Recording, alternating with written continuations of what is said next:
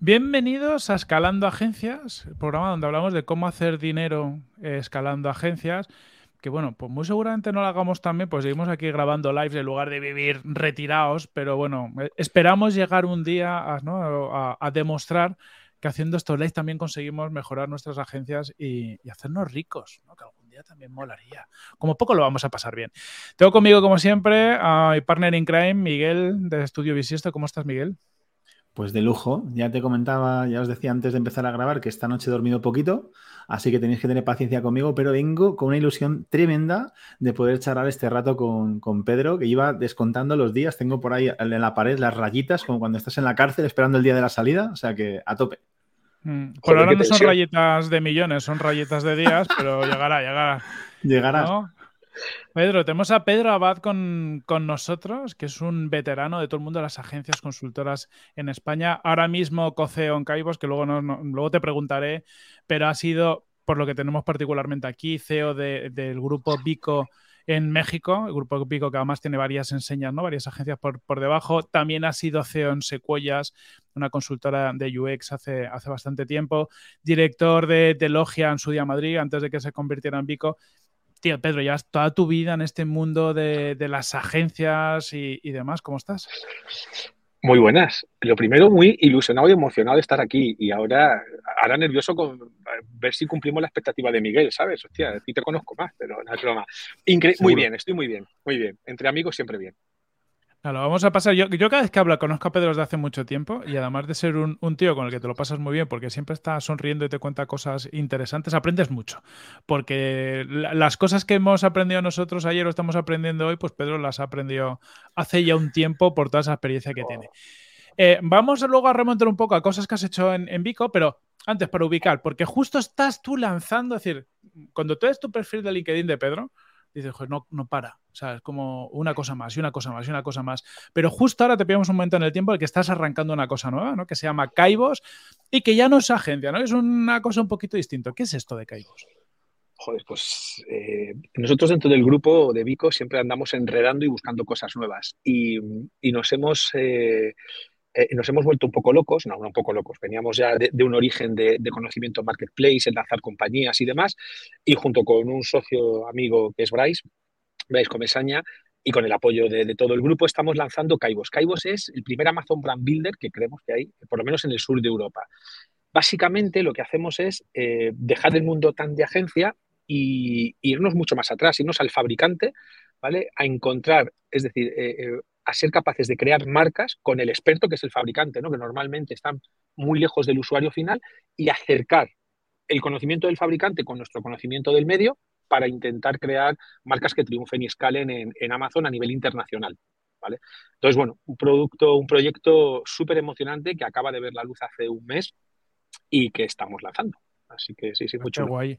Oye, en el grupo Vico tenéis, bueno, en el grupo Vico y Rubén Ferreiro, que, que lidera el grupo, hay un rollo particular con esto de, Amazon y las marcas en Amazon, ¿no? Pero bueno, Rubén Ferreiro, si alguien no lo, no lo ubica, es el fundador del grupo Vico, pero además es uno de los cofundadores de Java, que es que, es un proyecto parecido en el sentido que compra marcas eh, de Amazon y vosotros lo que estáis haciendo es crearlas desde cero. Eso es. Ellos son un agregador, es decir, ellos compran marcas que, ya funcionan o que, marcas nativas en, Amazon, las operan, las escalan y, optimizan y la verdad es que es un, negocio muy chulo.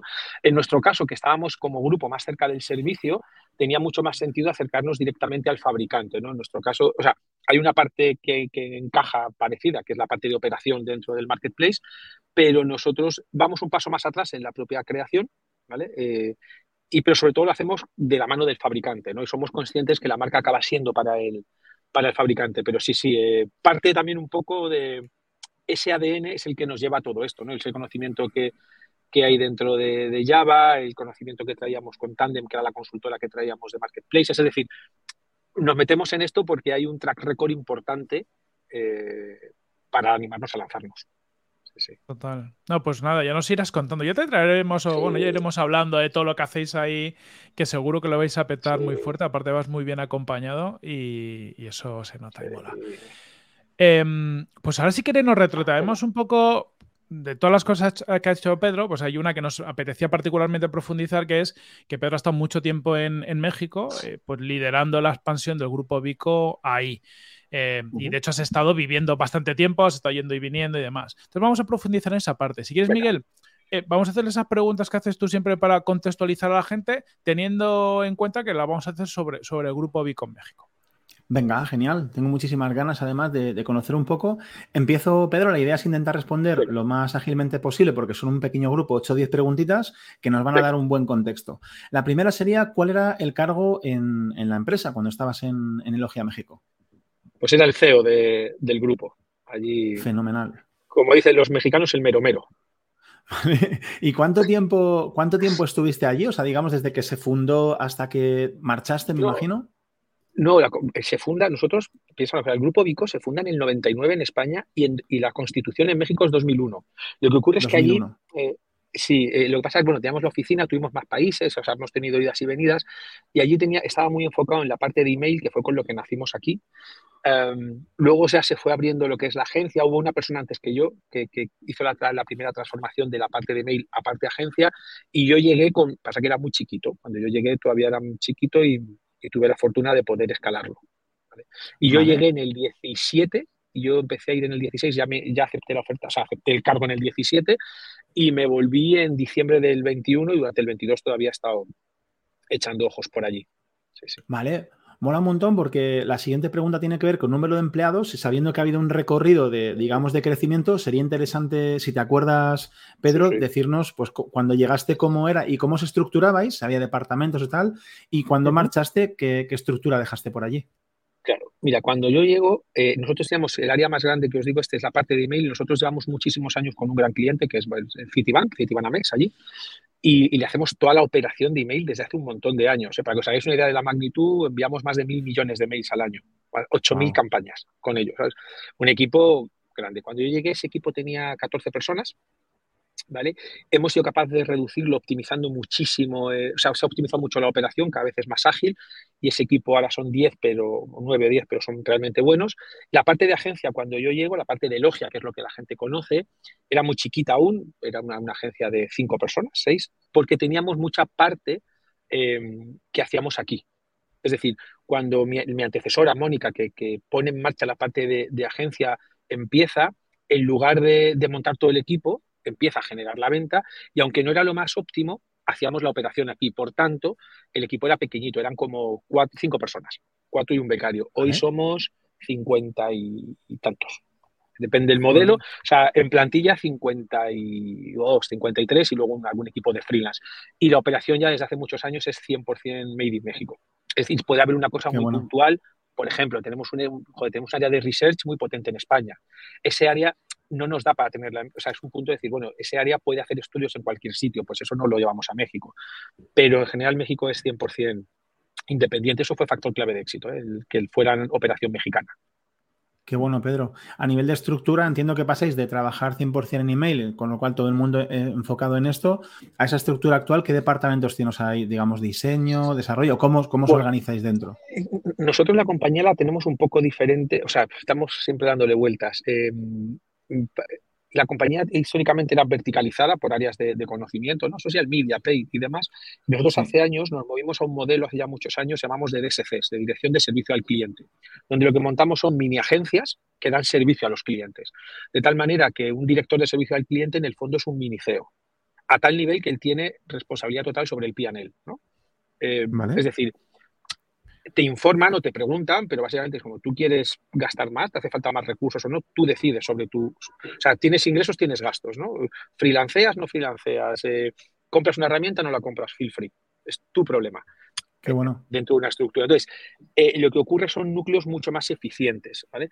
Esto tiene una parte mala y es que encontrar gente que te haga bien ese perfil es muy difícil, ¿vale? Y resulta que a los mejores no los tienes enfocados a veces en, la parte más importante que es el cliente, sino atendiendo mucha gente. Hemos vuelto a reducirlos un poquito los equipos y a una parte muy operacional volver a verticalizarla, pero esta, esta gente de los DSCs que llamamos siguen teniendo el control. O sea, son como minicélulas de, de operación autónoma. Total. Pues muchas gracias. Perdón, dale. No, no, no, te decía, te decía, yo creo, o sea, creo que, con una empresa de servicios la clave es el servicio al cliente y, un buen servicio al cliente. Y a veces lo perdemos, o sea, es muy difícil, y es realmente difícil, ¿eh? Y, y yo creo que somos, tenemos que ser muy conscientes de tener a los mejores en, cerca del cliente, del negocio, ¿no? Claro, sin olvidarte que te hace falta gente que haga que la gente esté bien, porque nuestra materia prima son personas y si no los cuidamos también. Bueno, ese equilibrio es, difícil. Buen, eh, buen reto, sí. Una, una preguntita sobre esto. Cada, unidad de estas de servicio al cliente, ¿a cuántos clientes puede dar servicio? no sé si le tienes puesto un máximo. Sí, pues eh, mira, normalmente más que por clientes va por equipo debajo, ¿no? Eh, hemos llegado a tener unidades con 20 personas, 20 y tantas, es un problema, porque lo que pasaba es que ese director lo único que hacía era atender al propio equipo. Este está de vacaciones, este no ha terminado una cosa, no ha puesto las tareas. intentamos que no tengan más de 15, 18. ¿vale? Eh, Entonces, con 15, 18 personas puedes atender pocos clientes muy grandes o más, más pequeños, ¿no? o, sea, o medianos. Nosotros cliente pequeño no, no, atendemos, pero pueden estar llevando entre 8 y 12 clientes, más o menos. Dos, tres grandes y unos poquitos pequeños. Qué guay. Mola. Eh, a nivel de facturación, Pedro, o crecimiento, ¿cómo, cómo evolucionó el proyecto? Bueno, como digo, nosotros la parte del mail, que era la base que traíamos, eh, ha seguido y sigue crecía, se ha mantenido de forma más o menos estable y esto nos permitió tener una base de, ingresos para poder arriesgar. ¿no? Eh, eh, la compañía, cuando, cuando yo llegué, pues andábamos ahí en flat, perdiendo. No era fácil, ¿no? sobre todo porque también como digo, traíamos mucha producción a España con costes de España y no salía. Pero bueno, éramos conscientes que era, oye, es un periodo que, hay que lograr convertir. Hoy en día estamos un poquito, estamos, no, llegamos a los 2 millones de, euros al cambio. Eh, eh, nosotros siempre hablamos de margen, margen bruto, es decir, algo que es importante es, para un negocio como el nuestro, la facturación es bastante irrelevante. Quiero decir, si un cliente nos da 20 millones de euros para gastar en Google y, y yo gano 200.000, pues te diría que mi facturación es de 20 millones 200 mil, ¿no? Pero realmente es cuánto dinero me quedan para pagar nóminas, oficina y demás. Eh, de hecho, en México, comentaba antes con, vosotros, eh, ahora ha vuelto a quitar la ley, hay una ley que prohíbe a las agencias con pagar los medios, o sea, facturar directamente tú los medios. Por tanto, realmente eso son fees, por decirlo de alguna manera, ¿vale? Siempre hay algo que compras una tecnología, un tal, pero en nuestro caso, eh, como te digo, esa es la unidad, o sea, nuestra unidad del top line eh, es margen bruto. Es lo que hablamos como ingresos para nosotros. De ahí eh, entrada de personal, operaciones, estructura, ta, ta, ta, margen neto, hasta llegar a EBITDA. Bueno, y ya que lo has sacado, ¿te puedo tirar de la lengua para entender más o menos ese margen bruto cómo ha evolucionado? No sé si en cifras o en porcentajes. Sí, o como... bueno, mira, yo, eh, sí, sí, cuando, llegamos el margen bruto, pues estaríamos en, hemos multiplicado por 10 en estos años, más o menos, estaríamos como en 300.000. a ver, hay un año, para nosotros hay un año que es el año mágico, yo siempre cuento que es el hasta ahora, y espero que se vuelva a repetir, el 19, en lo, para mí en lo personal fue el mejor año de mi vida, en lo profesional, en, todo. O sea, ese año, mira, yo un poco por hacerte el, el, currículum de esos años. El 17 cuando llegamos, eh, cuando llego, es un cambio de, dirección, ¿no? Eh, éramos todavía pequeños, eh, estábamos en un espacio donde la marca era reconocida, pero aún no traíamos suficiente background en el perfil nuestro, que es la agencia, el performance, el resultado, el marketing para e-commerce y, o, para esto. Y había que construirlo, ¿no? O sea, la persona que estuvo antes que yo partió del cero absoluto. Ojo, esto, esto es importante. Yo siempre lo cuento y es, a mí me fue muy bien porque yo ya había algo que alguien había construido. Es decir, alguien mm. había trabajado la tierra. Em, tendemos muchas veces a echarnos las flores a nosotros mismos y a olvidar que hay personas, o sea, que las cosas las agarras en un momento determinado y, posiblemente alguien ha estado mucho tiempo picando, preparando y dándole forma a algo que luego a ti te sale, ¿sabes? Que luego esto es como la agricultura, ¿no? Mm. Luego el rendimiento viene después. Em, creo, creo que soy parte de ese éxito, ¿eh? por supuesto, pero no me gusta olvidar que alguien estuvo tres años allí picando y partiendo del cero absoluto. O sea, yo partí del uno o del dos, luego hemos llegado al diez, ¿vale? Pero no es lo mismo partir del cero que partir del dos. Y esto sí que creo que es algo importante y que hay que reconocérselo. ¿eh? Entonces, eh, multiplicamos por 10, sí, claro, esta persona empezó del cero tocando una puerta de hola, eh, somos Elogia y además desde el mail, pues hacemos SEO y hacemos redes sociales y hacemos paid media y hacemos en un año, en unos años donde Pensad México siempre ha ido un, poquito después que nosotros, donde cuando nosotros hablábamos de performance, la gente nos miraba raro, me decía, vale, vale, pero ¿dónde te pongo los banners? ¿Y cuánto van y dónde salgo? O sea, claro, a esta persona le tocó picar en el desierto, o sea, le tocó eh, mm, eh, pelear allí en medio de la nada, ¿sabes? En un desierto. A muerte, sí, sí. a mí, digamos que también creo que el momento me ayudó mucho más. ¿no? Entonces, ese año estaríamos facturando, no llegaba a 300.000, 300 y pico mil euros de, margen bruto, pues 200 y pico, 300 por un, por 8 por 10. Y en el 2009, como te digo, en el 19 es un año mágico, o sea, el 17 las, las pasé putas, ¿eh? pero putas. Uno, porque a gente se le olvida cuando tú llegas, tienes que desaprenderlo todo. Si me permitís, ah, sé que hablo mucho, ¿eh? pero es que hay anécdotas. Dale, dale. Mola, mola. Mira, hay una. Eh, yo sí, eh, Corti me conoció, yo soy un tío muy normal, ¿eh? un tío muy, muy, muy campechano. Y iba con una compañera, vamos a una reunión, primera, ¿eh? Joder, tú aquí en España, bueno, vosotros tenéis agencias. Tú aquí cuando ganas un pitch es porque se supone que demuestras que eres el mejor, ¿no? O sea, es decir, si yo voy a uno de vosotros a pitchear, busco que lo que yo Bueno, yo os juro, hice allí la masterclass de mi vida. O sea, me faltó que me echaran flores. Salgo de allí emocionado, tal, nos montamos en el Uber y le digo a, mi, a la muchacha, ¿qué? ¿Te ha gustado? Y me dice, no volvemos aquí. ¿Cómo? ¿No vas a volver? Porque yo les pedí a todos, por favor, decirme la verdad. O sea, yo no tengo orgullo. Eh, decírmelo todo. no sabía que ella cómo decirme. Y me dice, que has venido tan arriba que se han sentido tontos. Claro. No vas a, no vas a volver. Efectivamente, nunca más sonó el teléfono. Y yo salía de allí diciendo, hostia, esta, o sea, si esto lo hago lo he petado. es. bueno, yo volvía que si no me llega a decir eso, me he ido con mi mujer a celebrar. O sea, ¿sabes? A gastar el dinero que no teníamos. Claro, esa sensación, o sea, hasta que tú entiendes, y la gente tendemos a pensar que porque hablamos un idioma común, eh, las cosas son iguales. Y no, no lo son ni mucho menos. Tienes que desaprenderlo todo. Entonces, el 17 sufrí como perro.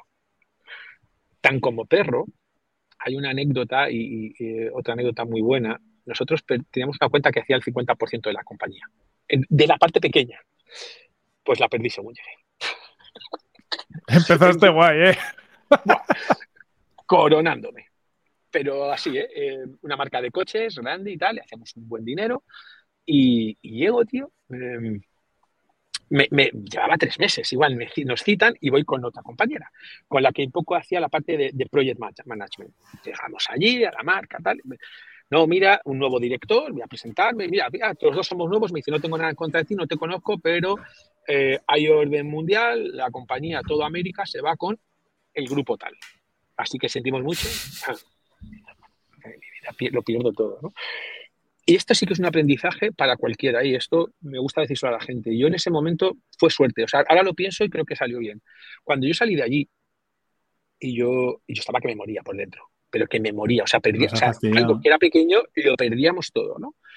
Pero es cierto que yo traía dos cosas. Uno, la confianza de Rubén, o sea, yo sabía que tenía un tiempo, había un tiempo donde me podía equivocar y donde... Y esto a cualquiera que quiera emprender allí, al que vaya tenéis que dejarle tiempo. Tiempo para que se equivoque y para que se encuentre. Y dos, eh, o sea, sabía que el sueldo lo iba a seguir cobrando, el mío y el, de el del equipo. Y entonces, eh, la muchacha que venía conmigo, muy joven, se sienta, nos metemos en el... Ella no sabía ni cómo mirarme, ella muy morena de piel y yo la veía blanca, pero más blanca que yo.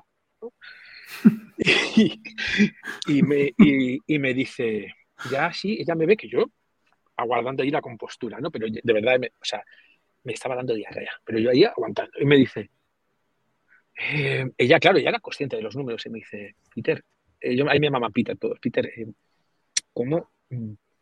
No te veo preocupado, me dice ella. Y le digo, ah, no, me dice, uff, esto, esto es un problema muy grande, me dice. Y entonces yo la miro con, con cara de, no sé cómo, no sé por qué, la miro y le digo, ¿tú me ves preocupado a mí? Me dice ella, no, y no lo entiendo. digo, pues si yo no estoy preocupado, tú tampoco. En ese momento yo no era consciente, pero yo sabía una sola cosa, que si la perdía a ella, la compañía se me iba, porque esta chica me ha acompañado durante muchos años, hoy está en un puesto increíble en Google, hace muy poco ha salido, o sea, espectacular, es un caso de éxito de alguien que ha crecido mucho con nosotros. Em, yo tenía claro que si la perdía ella, perdía mucho más que el cliente, porque necesitaba armar un equipo importante y esta era pieza clave. Entonces, me mordí la lengua, sonreí como si no pasara nada y le dije, ¿tú me ves preocupado? Pues está, ningún problema, tenemos tiempo. Y lo tuvimos. El 18 la reventamos, fue bien, y el 19 fue, ganamos Coca-Cola, un proyecto brutal, ya traíamos un... O sea, ahí fue año orgásmico, si me permitís. Qué bueno. Os cuento, os cuento mis batallas de señor mayor, ¿eh? Pero No, que no, mola, mola, mo- mola. mola mucho, porque también te da mucho contexto, ¿no? De que a veces las, cosas las cosas cuesta. Es decir, lo que dices tú, ¿no? Pues hay que sembrar, hay que currar, no va a ir bien, pero bueno, si tú estás ahí currando pum, pum, pum, pum, pum, pues al final sale. Sí, Mm. sí, sí, es que es así. eh, es hay que pelearle mucho. El gratis no es, hay que pelearle mucho. Total. Sí, sí. Qué, chu- qué chulo escucharte, Pedro. Voy a intentar eh, acabar esta ronda de preguntas, aunque hay algunas cosas que nos, han- nos has contado un poco por encima. Así que eh, te pregunto por número de clientes y distribución de facturación. Es decir, eran muchos clientes pequeños. Ya has has dado algunas pinceladas antes, ¿no? Eh, medianos, grandes. Al principio eran clientes muy pequeños, aceptábamos lo que fuera, fuimos creciendo y a medida que vas creciendo, vas soltando esos clientes y quedándote los, lo- los medianos o grandes. Pues ahora mismo creo que hay como unos 38 clientes, si no recuerdo mal. Eh, Alguno entra, alguno sale. Eh, eh, hay una parte, ninguno nos hace más del 10% del margen, ¿vale? Eh, ¿Vale? eh, oye, encantado que mañana llegue uno que haga el 50, tendremos otro problema, pero luego ya veo cómo lo gestiono, ¿no? Pero eh, en el momento más crítico, eh, en el momento más crítico llegaba a ser algún cliente el 30%, ¿vale? De- digo, por, por temas de, de riesgo. Y, ¿Y cómo quieres que te diga la distribución? Por cateo. Bueno, como quieras, en realidad es un poco como, lo- como lo tuvierais vosotros organizado, ¿no? Eh, es decir, eh, por ejemplo, aquí en Bisiesto distinguimos proyectos, pues entre, hay como una barrera muy grande entre proyectos de entre 15 y 30 mil, a los que luego pasan a ser pues entre 90 y Sí. 120 mil, por ejemplo. Mira, Hay como, hay como rangos, ¿no? Vale, nosotros, mira, para mí hay, hay, hay hay- muchos tipos de cliente, pero realmente hay dos que nos interesan. Los que te hacen más rico y los que te hacen más famoso. ¿no? Eh, hay clientes que les facturamos poco. Bueno, nosotros durante muchos años aquí llevamos Disney Store toda Europa en- en- en el- y eso nos ayudó muchísimo cuando ibas a ciertos clientes y no le ganábamos dinero. Pero ibas a muchos y decías, es que soy la agencia de Disney, del e-commerce de Disney en toda Europa. Ahora si quieres jugamos. O sea, esto te ayuda, es una realidad. Entonces, hay algunos de estos que te hacen más famoso y o estás dispuesto a tener poca rentabilidad con ellos y te abren muchas puertas, ¿no? Eh, normalmente eh, nosotros intentamos, digo intentamos, eh, eh, proyectos de en torno a 60.000 euros de fees, 60, 70, 80, no bajar de ahí, ¿vale? Al año, o sea, proyectos de 5 o 6.000 euros al, al mes. Hay algunos de 3.000 eh, o de 2.000, pero es, es raro o porque pensamos que pueden tener potencialidad o porque nos ayudan para otra cosa o porque nos abren una categoría que nos encaja o nos interesa. ¿no? Si no, normalmente estamos allí y, y los que son por encima, o sea, para mí es por debajo de 100.000 euros año, por encima de 100.000. Por encima de 100.000 euros año debe haber eh, no más de 10, más o menos. Vale. Unos 10, 10, 12, cli- 10, 12 clientes están por encima de 100.000, ¿vale? Alguno, hay alguno más grande. Y, y el resto eh, se mueven entre los 5 y los 10.000. Unos 20 y tantos Genial. clientes así. Más o menos. ¿eh? Pues muy- No, no, genial. Gracias por la transparencia, Pedro. Voy a por la última pregunta y, y seguimos arañándote experiencias. Eh, dentro de la agencia, hablabas que pasaste de marketing a ofrecer otros servicios. ¿Cuáles son esos servicios en conjunto? ¿no? Y, si me permites, ¿qué tipo de facturación tienen? Es decir, ¿son todos servicios recurrentes? ¿Son servicios por proyectos? ¿Se mezclan? A ver, a veces la parte por proyecto la intentamos evitar, igual, salvo que sea para una cosa que te piden muy puntual o alguien que te ayude mucho. Normalmente buscamos relaciones a largo plazo, ¿no? Contratos que, estén en el tiempo y, que te permitan estar bastante tiempo. Vosotros sabéis, mi opinión, los primeros meses con un cliente normalmente pierdes dinero tú. O sea, quiero decir, pierdes. Eh, Normalmente le pones un esfuerzo, un sobreesfuerzo hasta que te tal, que pones muchas más horas de las que cobras. ¿Vale? Al final nosotros, eh, nuestro negocio es vender horas de alguna u otra manera. Entonces, esto lo empiezas a amortizar a partir de unos meses, cuando ya lo tienes todo bien montado, todo afinado, ¿no? todo automatizado, es cuando le pones el foco a que las cosas pasen o, o a generar mucho más valor.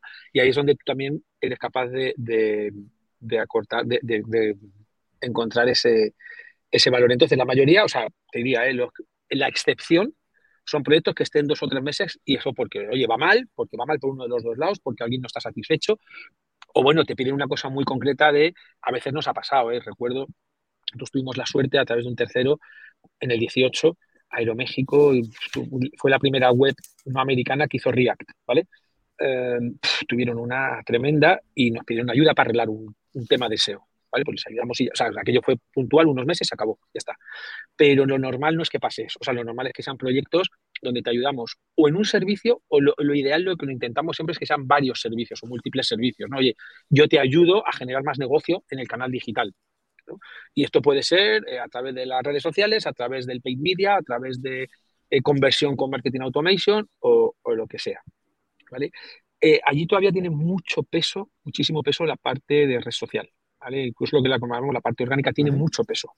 el paid media también, ¿no? son las, las, dos partes más, más valoradas. Empezamos a ver cómo SEO empieza a, a tener tracción, pero casi somos nosotros los que lo forzamos mucho más a que, a que vengan a pedírtelo, ¿no? O, la parte de automation igual, es decir, cuando tú haces el plan, y me dices, mira, tú querías esto, pero de verdad, me caso, déjame que te ayude a convertir gente que no te ha convertido o a generar recurrencia en gente que ya te ha comprado, porque nos va a mejorar todos los ratios, ¿no? Al final nosotros estamos muy enfocados, siempre digo, nuestro éxito solo pasa si movemos la aguja del cliente, si logramos que el cliente genere negocio y negocio rentable. Mm. Otra cosa es que alguien te busque y te diga, oye, quiero que me hagas muy famoso por no sé qué, perfecto. Pero lo normal es que juguemos en esa liga, ¿eh? o sea, intentamos, intentamos estar, eh, nos sentimos cómodos ahí. Brutal. Pues muchísimas gracias por el recorrido. Yo creo que Corti tendrás cositas por ahí en la Yo me iba apuntando, sí, sí. Pensaba que me ibas a preguntar por, por, dinero en el banco o sexo, pero nada, eso... lo dejamos por el final. al final, al final. Mira, ahí em, te voy a hacer la pregunta obvia, que es que es, ya que hablamos de este tema, que en muchos lados se habla de México como, como una oportunidad. Es decir, o sea, yo creo que del país de Latinoamérica, de lo que más escucho siempre es Brasil y México, ¿no? Brasil por, tamaño de, de, mercado, aunque haya mucha diferencia de idioma y cultural, y por México es como, yo creo, el gran país que nosotros sentimos que es fácil por eso del idioma y tal, y tiene sus peculiaridades. ¿Hay una oportunidad? O sea, ¿realmente hay oportunidad en México? ¿Cómo ves tú este mercado ahora que, ya, has estado ahí? Mira, yo sin duda. Em, es decir, si a mí, si yo tuviera que poner mi dinero, y, cuando lo pongo o lo ponga, eh, prefiero invertirlo en, México que aquí. Eh, eh, con todos sus problemas. Es decir, haciendo un poco la, analogía, os, voy a decir mi porqué. Estoy contigo, Brasil es espectacular. Nosotros estuvimos hace muchos años en Brasil, en Argentina, en tal, hemos tenido experiencia en varios. México tiene muchas dificultades porque las tiene, pero aparte tienes el mismo idioma. Yo te voy a decir por qué. 120 millones de consumidores con una pirámide poblacional que da gloria. O sea, decir, yo le decía de broma de Coca-Cola. Decía, ¿de qué te quejas? Pase lo que pase, el año que viene tienes 3 millones de nuevos consumidores. Y el siguiente otros 3, y el siguiente otros 3, y el siguiente otros 3. Es decir, creo que está la mediana de edad en 23 años, 24, una cosa así. Es decir, son 18 años más jóvenes que nosotros de media. La pirámide poblacional es obscena. Dos, frontera con Estados Unidos. Y esto le sumas que tiene un tratado de libre comercio con América del Norte. Tienes 500 millones de potenciales consumidores en tu entorno, ¿vale? Donde hay conexión perfecta, donde eh, puedes hacer muchísimas cosas, ¿no? Eh, y, y, luego, además, es el país grande hacia abajo. Es decir, si tú quitas Brasil de la ecuación, Latinoamérica, más o menos el 40% del PIB de Latinoamérica lo tiene Brasil, el 30% lo tiene México y el otro 30% se reparte entre todo lo demás. Entonces, por ejemplo, Colombia, que está increíble la ubicación, ¿no? Joder, desde ahí te mueves a todo, está muy bien, pero es que es tres veces México de pequeño, o cuatro veces, ¿no? Eh, y no tienes la frontera con Estados Unidos, es decir, el acceso a, todo esto, ¿no? Ahora con el nearshoring vienen cosas muy, muy interesantes. Entonces, ¿esto significa que es fácil? No, no, no lo es. Pero, por ejemplo, conseguir papeles para trabajar, o sea, montar un negocio, montar una empresa, toda esa parte es muy fácil. Es un país muy abierto a la inversión extranjera, es fácil, o sea, no es un país complicado de montar una compañía, de operar con ella, bueno, luego el tema fiscal es un infierno, es un infierno porque es el sistema fiscal más duro, o sea, o más controlador que hay si tú quieres cumplir. O sea, es decir, en Latinoamérica hay mucho incumplimiento, pero si tú cumples, para que os idea, las facturas se timbran. O sea, se timbran es cuando yo emito una factura, se timbra. Entonces, yo no te puedo mandar un PDF para que me lo ah, mira tal, y luego lo anulo y ya está. No, no. O sea, eso se timbra y si luego no la quieres, ah, yo la solicito anulación y tú tienes que aceptar la anulación. O sea, cosas así de estas. Cuando te pagan, hay que emitir una cosa que se llama el complemento de pago, o sea, que quede clara la transacción. O sea, mm, o sea tú, tú, te vas, te montas ahí tu hold tu, el sistema que quieras de facturación y no te sirve, amigo. Tienes que conectar una API para timbrar. ¿Vale? O sea, o, entonces, hay, esto a la gente se le olvida. Pero dicho todo esto, creo que es un país en esa parte amigable. ¿vale? Eh, eh, yo creo que es una gran oportunidad, sin duda. un país con un, un crecimiento brutal. Claro. De, hecho, yo reconozco que a mí me maravilla, yo tengo los ojos puestos desde hace tiempo. me da miedo también, es un, en el sentido de, claro, de que al final es cultura distinta. Pero ya hace poco, no sé si este año o el anterior, ya el Producto Interior Bruto de México ha superado el de España. Lo, digo porque a veces desde España siempre lo vemos como, ¡buah! O me refiero, eh, parece como si estuviéramos muy adelantados. Muy seguramente mejor en digitalización, todavía llevamos unos años de, de adelanto seguramente cada vez menos ahora nos cuentas, pero claro, ya, ya incluso en economía real, o sea, el total de la economía mexicana ya es más fuerte que la española. Claro, tú, lo que tienes que entender es que hay unos estatus sociales totalmente diferentes. Es decir, es cierto que hay una, una ausencia de clase, empieza a verla, ¿eh? pero hay una ausencia de clase media. Mm. voy a poner comillas, lo que aquí llamamos clase media, que tampoco lo es. Es decir, clase media es alguien que tiene un trabajo medio digno, que no pasa hambre, que puede tener sus necesidades cubiertas tranquilamente. Eso no lo hay. La gente tiene mucho dinero o muy poco dinero. ¿vale? Eh, eso es una realidad, pero todos consumen.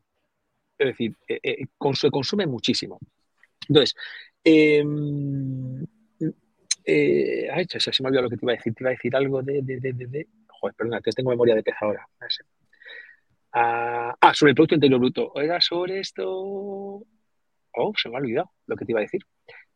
Bueno, el caso. Ah, ya, ya, ya. Me decías digitalización. Es cierto que si tú agarras el global de digitalización de México contra el de España, es menor el de México, pero tiene una particularidad muy curiosa.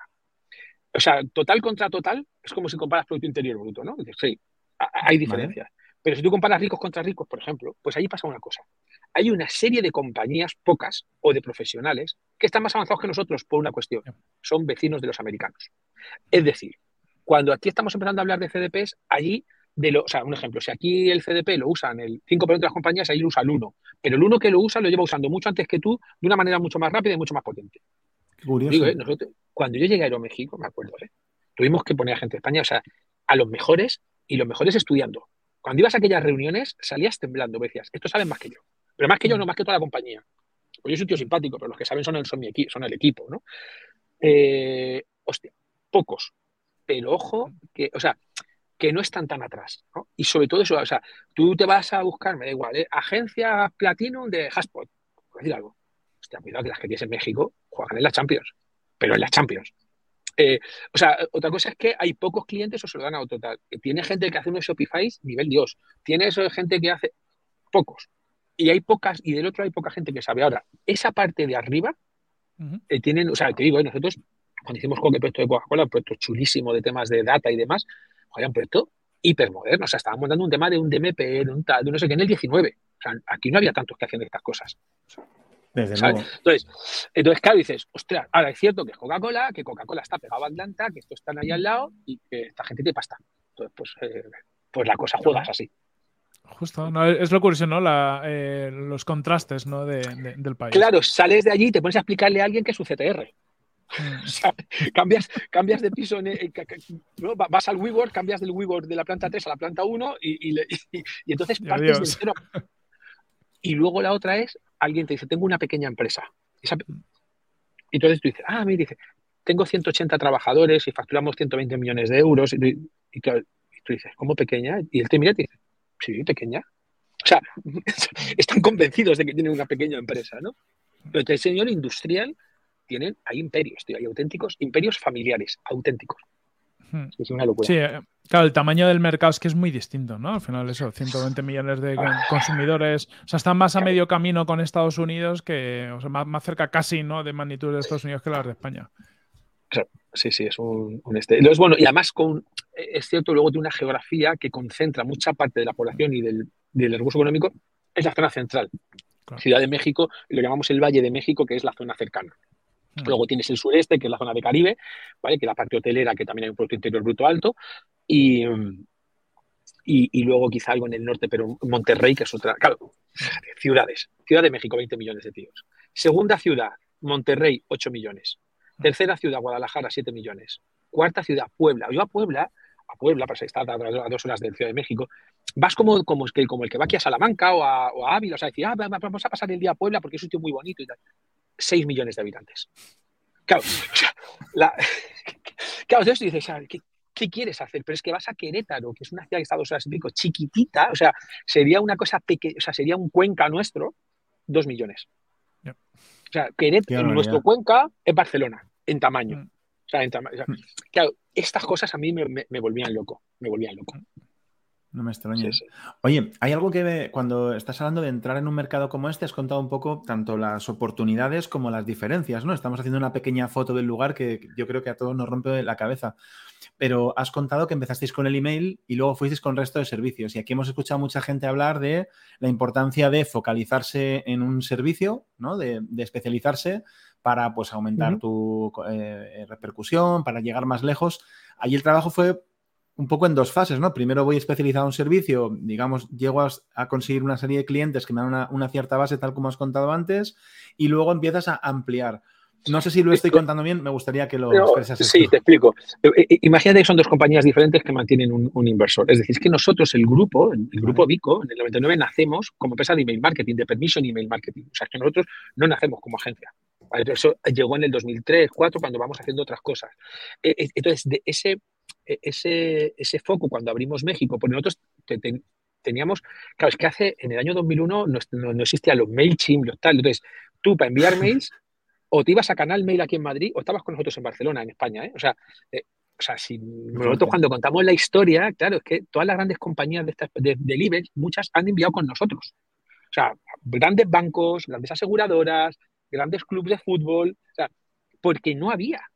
Entonces, o sea, no, no, había, y nosotros habíamos montado una tecnología que la teníamos para nuestra base de datos, que teníamos una base de datos de publicidad eh, de permiso en email marketing y se llamaba con su permiso. Entonces, como enviábamos, alguien decía, coño, que tú puedes enviar mails, yo tengo mails, no sé qué hacer con ellos.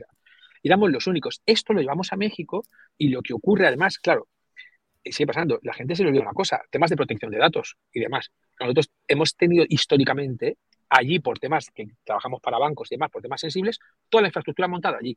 Entonces, solución, viene el, americano y dice que, es que no puede, no cumples con la ley, pero el americano esto no, no le entra y no, va a, y no va a montar su infraestructura. Entonces, nos ha permitido, nos permitió tener esa línea. Entonces, una línea que iba a esa línea. Teníamos una persona que lideraba ese área y que le iba bien. Entonces, le iba bien y no, se, y no quería tocarlo. O sea, como ya yo estoy aquí y demás. Y mientras aquí el grupo cambió, cambió, dimos tres vueltas, empezamos a trabajar con startups, llegó Privalia, llegó Grupalia, llegó Nevera Roja, llegó, o sea, ta, ta, ta. allí el tipo que estaba decía, sí, sí, a mí decirme tonto, pero yo me piden un 10 más y yo cumplo mi 10. un 15, un 15, un 8, un 8. O sea, y, mientras andábamos con nuestras peleas en otras cosas, este tío cumplía y cumplía bien. Entonces hay un día donde alguien dice, ya, entonces, de hecho, mandamos una persona no a sustituir a este, era como, tú sigue con el mail, y, el mail ha seguido, ¿eh? o sea, sigue hoy. Tú sigue por ahí, déjalo, tranquilo. Em, es algo que ya no es estratégico para nosotros, pero nos genera un, un revenue stream importante. Y lanzamos desde cero la otra compañía. De hecho, lo que pasaba es que había gente que decía, ah, pero vosotros sois de tecnología. O sea, en muchas empresas, ah, pero tú hablas con el CTO, porque eres el del mail. ¿Para qué vienes a marketing? O sea, nos tocó recambiar de hecho le cambiamos, o sea, la gente asociaba la marca de Logia al mail y tuvimos hasta que cambiar, hasta que logramos cambiar esa peli de no, no, y era porque, bueno, pues históricamente había sido así. O sea, no fue que entramos con una cosa y cambiamos, sino era una palanca original que quien allí estaba la siguió manteniendo y, lo hizo bien y ganó dinero y nos iba bien, pero no había, o sea, todo lo que había transformado la compañía eh, en España allí no había calado hasta que llegó Mónica en el, creo que fue en el 14, 14 o 15. Y empezó ahí a pelear y a montar esa, como te decía, ¿no? Ese primer campo base en el que cuando yo llego me encuentro pues eh, una infraestructura básica montada con 6, 7 clientes facturando algo y, con unas cuantas personas, ¿no? Pero es que ya empezó del cero absoluto. O sea, hola, yo, yo, y mi PPT, ¿no? O sea, mm. esto es así. Total. Qué guapo. Oye, hablando de empezar, em, con lo mismo, con la experiencia que tú tienes, ¿no? O sea, tú cuando fuiste, pues vas con un contexto, pero tú imagínate que tuvieras que volver ahora, a día de hoy. Te dicen, oye, que sé, otra de las eh, historias del grupo Vico, Pedro, te vas a México a abrir. ¿Cuáles son los pasos que tú darías antes de, abrir, ¿no? Y cuáles son los pasos, primeros pasos que darías para abrir. Bueno, yo siempre digo a la gente, primero tienes que viajar unas cuantas veces y para autoengañarte, porque no te sirven de mucho, ¿no? Pero porque te crees que te va a ir muy bien y que todo va a ser muy fácil y, es increíble. Porque México, para la vida, es un país, si te sobra un dólar, es un país fácil. Entonces, unos cuantos viajes, yo siempre digo, de prospección.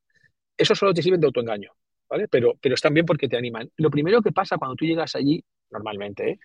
Eh, es que, mira, yo luego si queréis os cuento cómo, cómo, convencí a mi mujer para ir a México, pero esto no es fácil, ¿eh? pero claro, tú tu, expectativa es que, hostia, que aquello va a ser un desastre. Y cuando llegas allí, pasas por el paso de la Reforma, que es la castellana, y ves el skyline, es que dices, ¿qué cojo? O sea, llegas a un barrio que se llama Santa Fe, que es el barrio de una zona financiera y parece Panamá.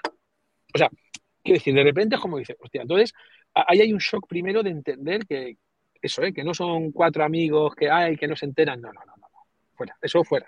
Pero bueno, eh, empiezas a tener reuniones y demás. Mira, yo, Corti, sea quien sea, el que quiera hacer algo allí tiene que irse allí. No vale con viajar. No vale. Tienes que, o sea, decir, puedes viajar, puedes ir 20 días al mes y 10 aquí, pero es decir, tienes que pasar más de 200 días al año en el país. Porque de ahí surgen las comidas, surgen las no sé qué, surge un evento, ese evento te lleva a otro. Es decir, esas conexiones no pasan cuando vas una semana al mes o, o 15 días cada dos meses. No pasan, porque lo que ocurre tú no estás. Es decir, y luego quizá, joder, yo mantengo muy buenas relaciones allí, entonces todavía puedo mantener algo, porque he estado muchos años, pero a medida que dejas de estar se te, aflojan, ¿eh? o sea, eso es una realidad. Entonces, primer error, la gente piensa que yendo allí de vez en cuando y tal, y contratando a alguien funciona. No, tiene que irse alguien core de la compañía. O sea, os hagáis una idea, ¿eh? cuando, cuando, yo, cuando, cuando Rubén me, me, me pregunta o me ofrece el, puesto, para os hagáis una idea, la, la, historia era la persona que estaba, Mónica, ya, o sea, había decidido que ya, ya, había pasado tiempo suficiente y que volvía, y estábamos haciendo un pitch buscando un director general, ¿vale? Para, para México. Y, y, entonces me dice Rubén, oye, yo creo que a lo mejor te, le pido que te reporten a ti y demás. O sea, yo creo que él ya también un poco era, voy a ver si tiento a este, ¿no? Rubén siempre es un tío muy listo, si le conocéis, un, brutal, un tío súper rápido, ¿no? Pero yo iba allí muy inocente, no. Eh, íbamos, ya había pasado todos los procesos, íbamos a ver a la terna final. O sea, tres tíos muy top ¿eh? para el puesto de director general de Logia México. Y me dice, joven, vente conmigo al viaje, así conoces México y tal. Y lo mismo, familia, para hacer otras cosas, pues, joder, coordinas tú un poco México desde España para que, como vienen de fuera, cultura, tal, que no se nos vuelvan locos. Vamos allí, hacemos las entrevistas, tal. Y me, dice, ¿te gusta alguno? Bueno, bueno, sí, nos gustaba uno. Uno nos gustaba, pero no podíamos pagarlo. O sea, era una loca. Ahí el que, el que se ha formado el que se ha formado viene de la Ivy League, o sea, viene de. El que se ha formado ha pasado por Stanford, por. O sea, dices, tío, yo no, no, te puedo pagar. O sea, está muy bien, yo no puedo. Entonces, em, vemos a la gente, tal, yo allí, bueno, unas reuniones y tal, y, y además me colocaba cenas Rubén, con expatriados con hijos, todos los días. Quedábamos con un expatriado con hijos. a lo loco, ¡Ah! así como lo tonto, ¿no? Hostia, ¿qué, tal tu mujer y tus hijos aquí? No, muy bien, encantados. Ah, ¿qué tal se vive aquí? Muy bien. Y yo allí, yo iba allí calentándome, ¿sabes? Calentándome, calentándome. Son el 16, ¿no? Ya en el viaje, en el avión de vuelta, me dice, eh, eh, y yo le invito, Rubén es gallego, y me dice, mira una cosa. Peter, mira una cosa. ¿Y tú? Dice, porque Logia España, a ver, en Logia España tenemos una cosa muy buena en ese momento, y ahora también, ¿eh? y es que hay un, management, un management team que lleva muchos años y que las cosas funcionan muy bien. ¿vale?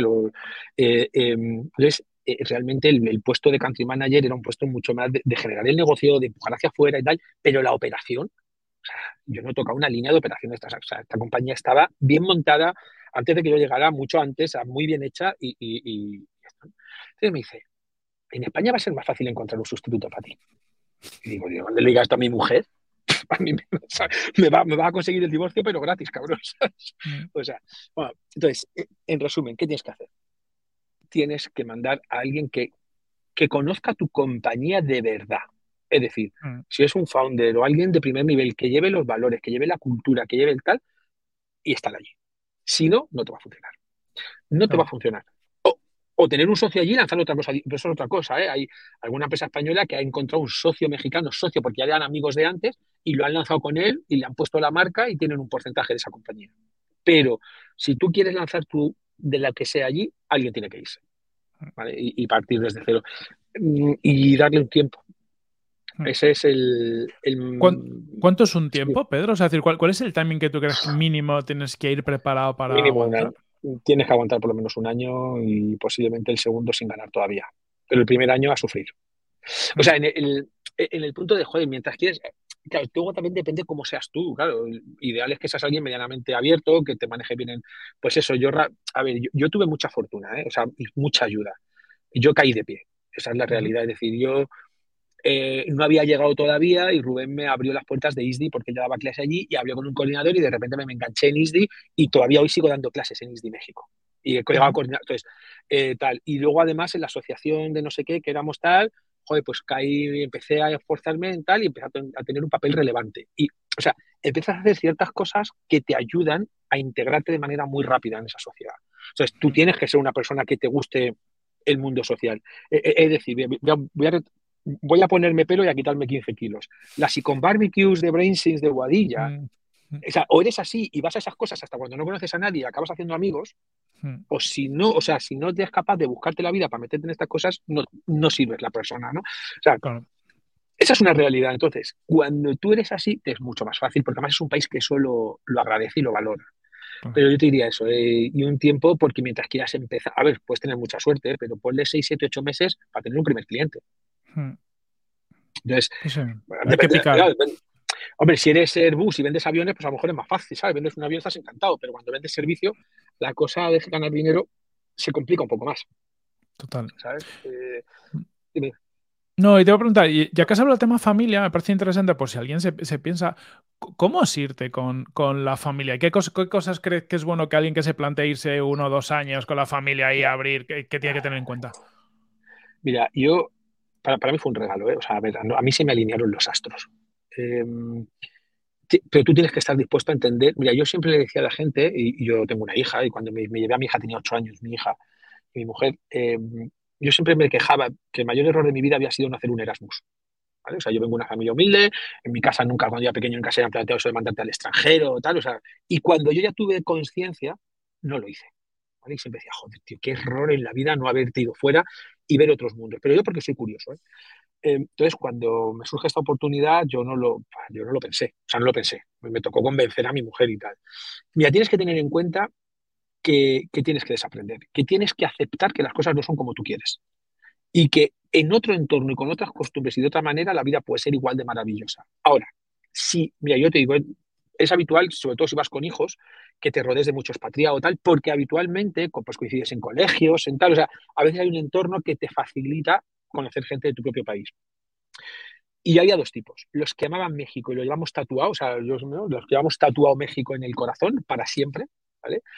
y los que estaban cada día despotricando del país. esto es una mierda, esto es una mierda, esto es una mierda, esto es una mierda. Pero esto te pasa igual en España. O sea, si tú te vas al norte, te puedes quejar de la lluvia o disfrutar del, bosque que tienes. Te vas al sur y te puedes quejar del calor o disfrutar de los 330 días de sol al año. Te Literal.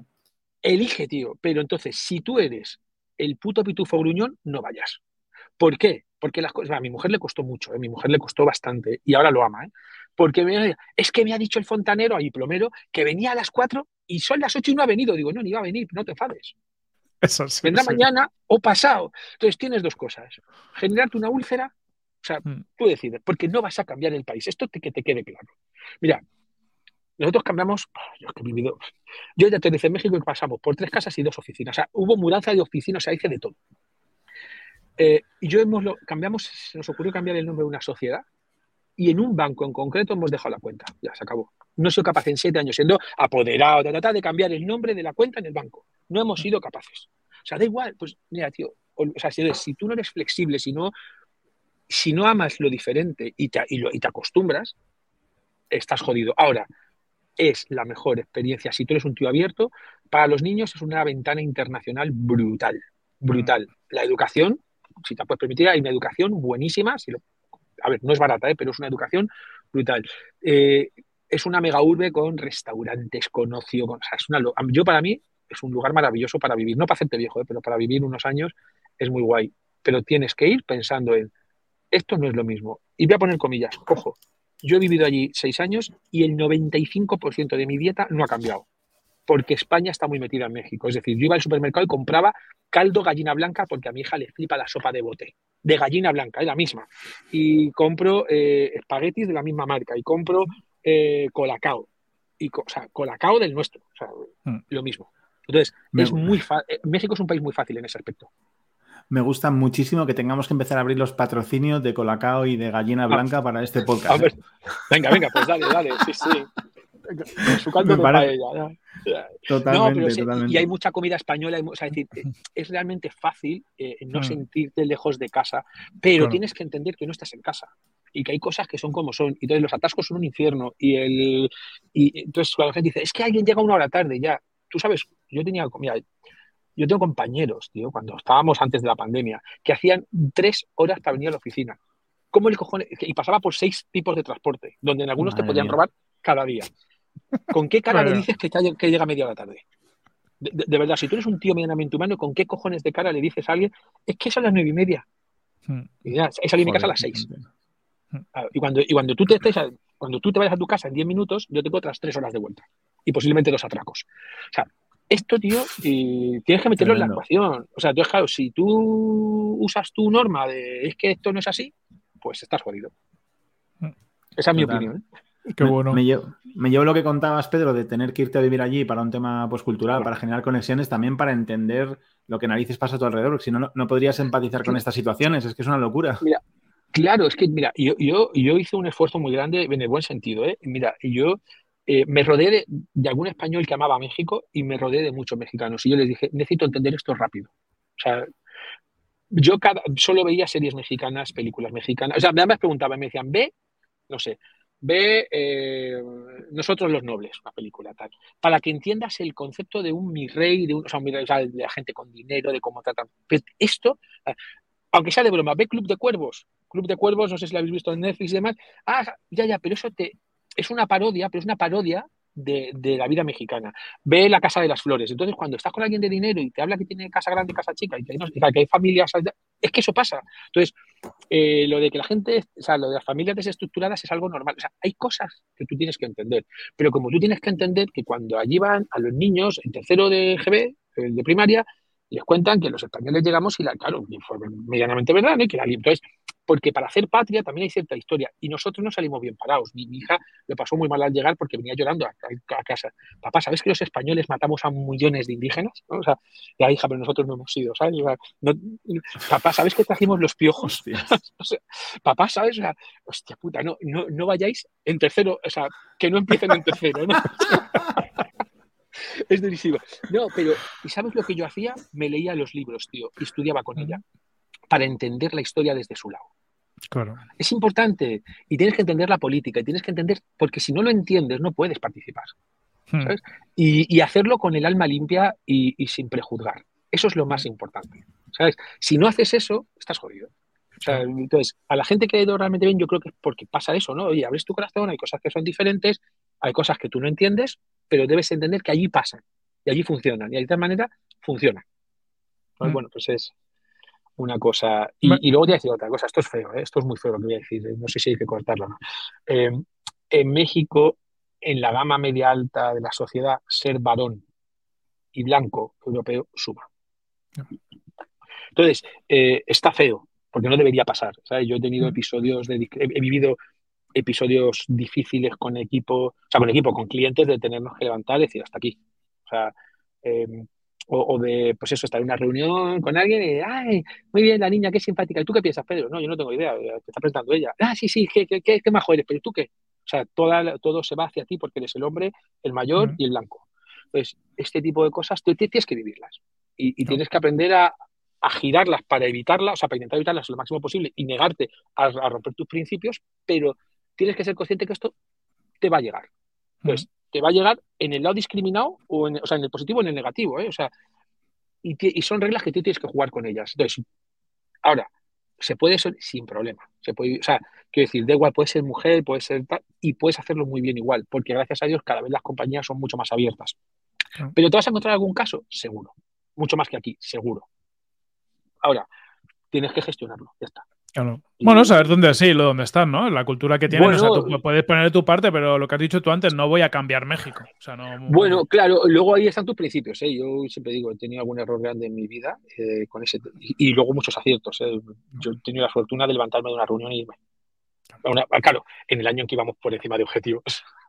Ese 19. No, no, pero decía alguien. No, mire, tiene usted razón, tiene usted razón, no somos para usted, vámonos. Y mm. levantarnos y irnos. Y se acabó, se acabó el cliente, se acabó todo. ¿Sabes? Es decir, pero porque una cosa, o sea, una, cosa es que tú que el país sea así, otra cosa es que tú, o sea, cuál es el límite que tentas con tus principios. Es decir, yo asumo que por defecto pienses que yo soy más listo porque es lo que tú te dices. Ahora, mi trabajo no es aceptarlo, sino con educación corregir, decir, no, no, ella es la persona que sabe. Hmm. O sea, y dejarla ella, o solución, no ir yo a la reunión. Eso, había personas, cuanto más machistas tal eran, yo no iba. Se acabó. Hmm. Así, claro, es, parte de la adaptación, ¿no? Es decir, oye, lo que no va a pasar es que pase lo que has dicho tú al principio, no van a pasar las cosas como tú quieres que pasen. Tienes que buscar que pasen de una forma factible. Claro. claro, entonces, bueno, pues si voy yo, le haces de menos a ella, solución yo no voy.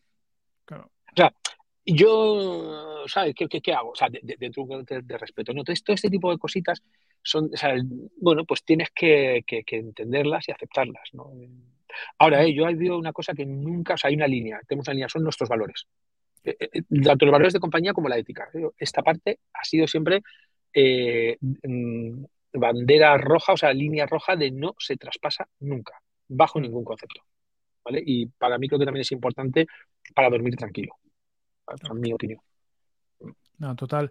Eh, Pedro, ¿cómo se triunfa en México? O sea, me refiero, uh. ¿hay, algo que te digas, hay que tener mucho... Yo, no soy rico, ¿eh? yo, también trabajo. no, perdona, perdona. o sea, si, hay algo que tú crees que es importante, ¿no? Para que las cosas empiecen a ir, además de todo lo que nos has dicho, ocurra decir, algo que sea particularmente distinto en México, en España, en lo que fijarse, en lo que tratar que ocurra. Mira, yo creo, pero esto aplica para cualquier, para cualquier situación. Yo creo que las personas cometemos, yo esto, mira, cuando, siempre digo a la gente una cosa y la gente no me cree. Cuando yo me quedé calvo del todo, o sea, ya que no tengo pelo, para mí dejó de ser un problema, fue algo que me enseñó mucho. Y es, eh, uno, a creer mucho más. O sea, yo me vi y dije, ah, me, me, acepté, no hay ningún problema. Lo que me di cuenta es que la gente pasamos mucho tiempo, todos tenemos nuestros miedos, nuestras cosas tal, y pasamos mucho tiempo esforzándonos en tapar lo que hacemos mal o en minimizarlo. Y yo me di cuenta, y, ahora con mis equipos, ¿eh? siempre trabajo en este concepto y es, olvídate, lo que haces mal, mira, es mejor que lo... Mira, yo hago mal esto, esto, esto, esto y esto.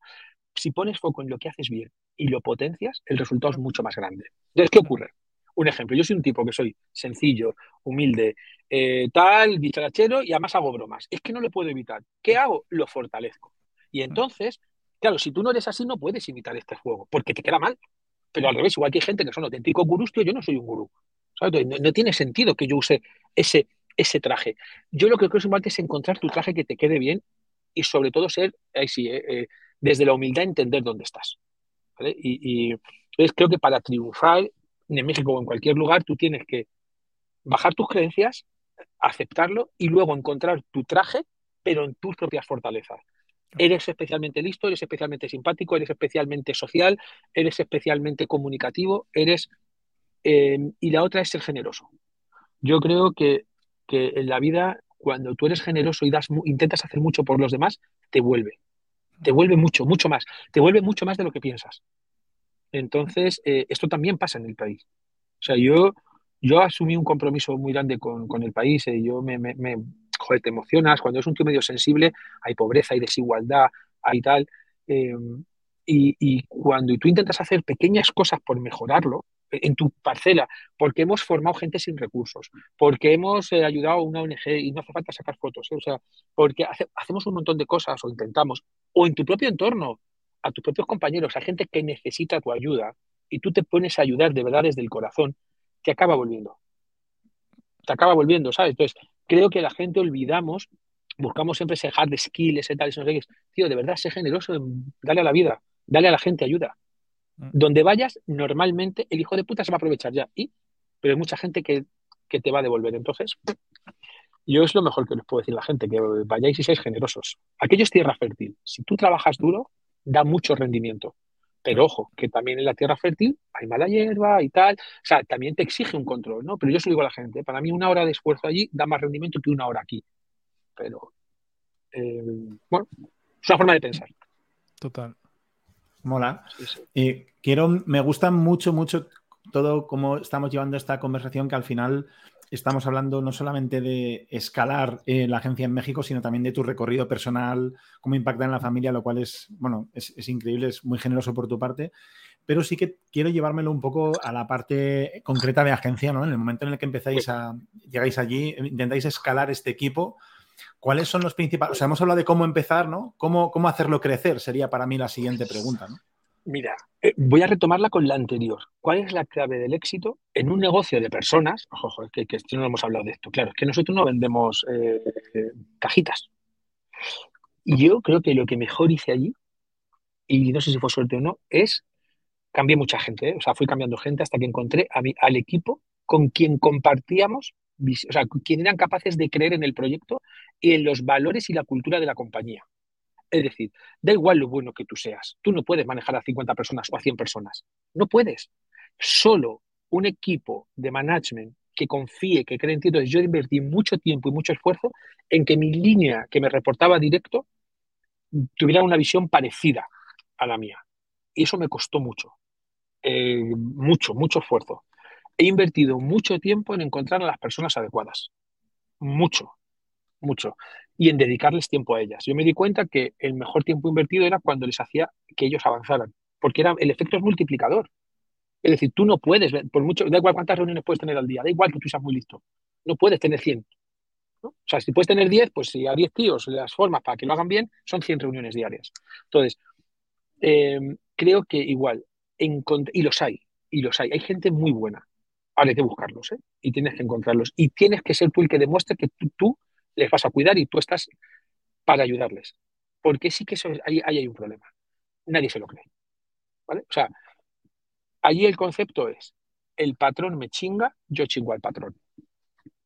Si tú eres patrón, la gente me va a chingar, yo chingo a la gente. Este concepto está absolutamente metido en el ADN. Cuando tú vienes de una compañía con muchos valores, como, como es el caso de Vico, de Logia, donde realmente los creemos de verdad, de verdad, ¿eh? y los ponemos en marcha, y a veces nos equivocamos, pero eh, a veces nos dice Rubén, ¿qué? ¿Cuánto nos han costado los valores este mes, no? Este trimestre es que no te cuestan dinero, si no has tenido problemas con ellos, es que no son buenos o, no, o es un papel en una pared. Eso no sirve. Em, entonces, cuando tú eres capaz de empezar a demostrar esto en, ese, en, ese, en esas personas que realmente les chocan, ¿no? Yo, para mí hay unas frases de algunas personas que me marcaron el corazón en el buen sentido, ¿no? Atípico a la reunión al año, hombre, ¿qué tal? estoy encantado, digo, encantada, ¿y eso? No, porque se ha cumplido lo que me dijiste. O sea, cuando tú a alguien le cuentas que le vas a pagar su salario en A, que vas a pagarle un seguro médico, que los días de vacaciones nosotros dábamos, ahora ya hay mucho, ahora ya están bien, ¿eh? pero antes había muy pocos y dábamos de más, y se los cumples, es decir, y al revés vas a alguien y le dices, oye, que estamos en octubre y no has pedido vacaciones. Y te miran como, ah, ¿que puedo pedirlas? No, puedes no. ¿Cuándo te vas a ir? Qué fuerte. y si se pone enfermo tu o sea, yo necesito que tú seas una persona que tú puedas decir, no voy, me da igual que tenga vacaciones, oye, me tengo que quedar con mi hijo o tengo que llevar a mi madre al hospital. Pero dime la verdad, no puedo ir a trabajar, no pasa nada. O sea, si tú eres una persona responsable, crear ese clima, si eres capaz de crearlo, eso hace que crezca hacia abajo. Porque lo normal es que la cultura nuestra, de tipo de compañías así, con un espacio donde quién chinga a quién, no suelen funcionar nunca. Suele haber mucho problema. Y la gente se suele rendir y aceptar el, pues mira, ¿sabes qué? Para que me chinguen yo chingo y tal. Y para mí, yo para mí también fue irrenunciable, ¿no? O sea, entonces, no encajas, no funcionas, no, yo he despedido un montón de gente, pero un montón, en toda mi vida. Pero allí, pero de verdad hay gente que decirle, mira, es que no encajas. Eres un, mira, eres un, eres un tío de Google perfecto, pero es que no encajas. O sea, no quiero a alguien así, mira, no lo quiero. Y esto es muy difícil. Entonces, creo que eso tiene también mucho que ver con haber conseguido una compañía. Eso. Y porque eso además se proyecta al cliente. Cuando tú estás gente de buen rollo y tal, se, se proyecta, ¿no? pero la clave es ser sostenibles y creíbles, ¿no? No solo decirlo y hacer cuatro fiestas y, no sé qué, porque de pedo todo el mundo está guay. La clave es cuando alguien tiene un problema y tú se lo solucionas. Mm. Eso no están acostumbrados. Si tú lo haces, si la gente es buena, te responde. Total. Invertir, mucho en la gente, invertir. Nosotros invertimos, invertimos en las personas de verdad y los formamos y los traemos. O sea, bueno, si tú mm. valoras tu equipo, pues y eso es lo que te permite, que creo que lo has hecho en algún momento, yo me acuerdo eh, los últimos meses a lo mejor tú como CEO, que, ya pudieras desplazarte, ¿no? Que ya fueras teniendo más viajes para, España. Es decir, porque imagino que si no tienes esto creado, tú no, no puedes abandonar ese mes. Mira, eh, eh, de hecho, bueno, luego nosotros, entre la persona que estaba liderando lo que es increíble y, mi salida, hubo una persona en medio que, bueno, no acabo de encajar por múltiples factores. pero justo, y me tocó tomar otra vez el relevo de México hasta que vino esta, esta segunda persona. Claro, cuando tú tienes un equipo que funciona, efectivamente, o sea, oye, tú estás, tú sumas, pero eh, mira, a mí hace mucho tiempo alguien, un jefe que tuve, un tipazo, me decía, tío, si tú quieres ascender o hacer cosas diferentes en la vida, tienes que poder morirte y que no pase nada. Yo mm. Me acuerdo cuando yo me fui, dije, para mí eh, tenía unos objetivos muy básicos, ¿eh? era dije, el día que me vaya, que podamos pagar un director general, porque ahora lo estás pagando sin poderlo pagar, ¿vale? O Mm. sea, es decir, lo está asumiendo la compañía como pérdida, pero que la compañía genere suficiente para poder pagar un director general que lo pueda normal, o sea, del que encaje y que la compañía sea rentable, era que eso ya implicaba un tamaño de, de, pues llegar por encima del millón y pico, millón y medio, dos millones de euros, ¿no? Eh, y poderme morir y que esto siga funcionando. Mm. Eran como mis dos eh, focos, ¿no? decir, hostias, eh, esto es importante. Porque si no, ni tú mismo te centras, si no, solo estás centrado en lo no importante que es el día a día. Y, Ya. y- y creo eh, que es muy importante marcar hacia dónde tienes que ir, tienes que tener la capacidad de salirte, respirar, poder tomar aire y decir, allá, y empezar a cambiar las cosas. Porque la gente se le olvida que el día a día nos come y, y te- y no te deja mirar hacia dónde tienes que ir. Sí, al final día a día es cliente, resolver cliente, vender, tal, tal, tal, tal, pero todo ese tipo de cosas o, o le dedicas el tiempo ¿no? y el cariño no pasan. Y para que eso, entonces yo, pues, al principio mm, estaba metido hasta en la sopa y fui dejando, entonces a medida que iba llegando gente, yo iba soltando, soltando, soltando hasta que yo no hacía nada, pero la nada más absoluta, eh, eh, nada más absoluta, o sea, yo me daba la media, vamos a revisar cuánto va a facturar eso, cuánto va a facturar esto, pero ni siquiera me iba a las facturas, yo confío o sea, luego hay unos Mm. sistemas de control, ¿no? Oye, ¿cómo va este, cómo va este, cómo va este, cómo va este? Semáforo rojo, amarillo, verde, me preocupo de algo, te ayudo en algo, voy a ver a alguien, tengo que gastar dinero en alguna comida con alguien, ¿no? Mm. Va, perfecto, vámonos. Eh, y, y- y a, y a trabajar pues un poco también la visibilidad pública y todo esto, ¿no? que también es importante. Claro. Pues eh, yo creo que hemos dado un buen recorrido. Si queréis para acabar, eh, Pedro, eh, Miguel, ¿tú tienes alguna última pregunta, algo que, que quieras soltar? Nada, yo que- me he, quedado, me he quedado vacío. Tengo por ahí preparado ese resumencito a ver qué tal me sale y con eso me quedo, me quedo tranquilo. Venga, Bueno, pues pero a ver, Miguel, la pregunta yo sí tengo una para ti. ¿He, he- cumplido tus expectativas esas de las rayas o, o- o no? Nada, fatal, fatal. Va, a haber- va a haber que, va a haber que repetir, Pedro, porque me ha parecido, me ha parecido mal y poco. Sí, me, me alegro mucho. Oye, me- me- se me ha pasado la hora volando, tío. Yo sé que hablo un huevo, pero joder. ha sido súper enriquecedor, yo te digo, porque han salido mil, mil temas y sobre todo casi de mindset, ¿no? Que yo creo que con ese mindset además mm, sirve para México y sirve para muchos otros lados, muy, muy seguramente. Y, y yo me quedo con algunas frases tuyas que, que has dicho muy guays. Em, Pedro, antes de que luego Miguel, pues Miguel siempre hace un, un resumen muy guay, que no sé cómo se los apaña porque, porque lo conecta todo muy guay. Pero cuéntanos, ahora que estás en Caibos, el futuro de Caibos. Y, y- yo qué sé, si alguien nos está escuchando, ¿qué tipo de proyectos hacéis? ¿Qué- a quién, quién puede venir a ti? Mira, nosotros, eh, como te decía, buscamos realmente eh, fabricante, no distribuidor. O sea, ¿por qué digo esto? Eh, eh, el negocio del marketplace es un negocio donde toda la parte, o sea, estamos centrados en lanzar marcas que triunfan en Amazon. En Amazon bajo modelo FBA, o sea, es decir, bajo modelo de aprovechar toda la logística, los programas paneuropeos a, nivel internacional de Amazon. Esto tiene eh, lado A y lado B, para que la gente lo sepa. Es decir, esto es maravilloso, es pero es muy complejo y tiene unos costes muy altos. Por tanto, buscamos productos que tengan, no entramos en electrónica, en cosas de tallas, en temas de moda, o sea, son productos que son muy difíciles, ¿vale? Buscamos productos o fabricantes que vayan a los basics, o sea, de verdad, a cosas sencillas, o, no, pero buscamos ese eje industrial que hay por toda España, que me da igual, desde un tostador de café, un fabricante de sábanas, eh, una empresa química que hace jabones o geles, porque al final lo que hacemos nosotros es ser capaces de analizar las categorías, de hecho tenemos categorías que nos gustan mucho, ¿vale? Analizamos las categorías a nivel mundial y hacemos todo el análisis de costes, hacemos un, un, budget, un, business plan muy, muy, muy gordo para entender si esto encaja o no encaja. Y lo que hacemos es con el fabricante explicarle, o sea, construir el producto de atrás hacia adelante. Por ejemplo, oye, esto está maravilloso, pero no tengo ningún ejemplo de juguetero, ¿no? Pero es el, el, ejemplo. Si tú vendes juguetes, tú compites por el espacio en el lineal del Carrefour. Por tanto, tu caja mide 80 centímetros. Tío, para la Barbie, yo me pasa lo contrario. O sea, necesito hacer el producto al revés.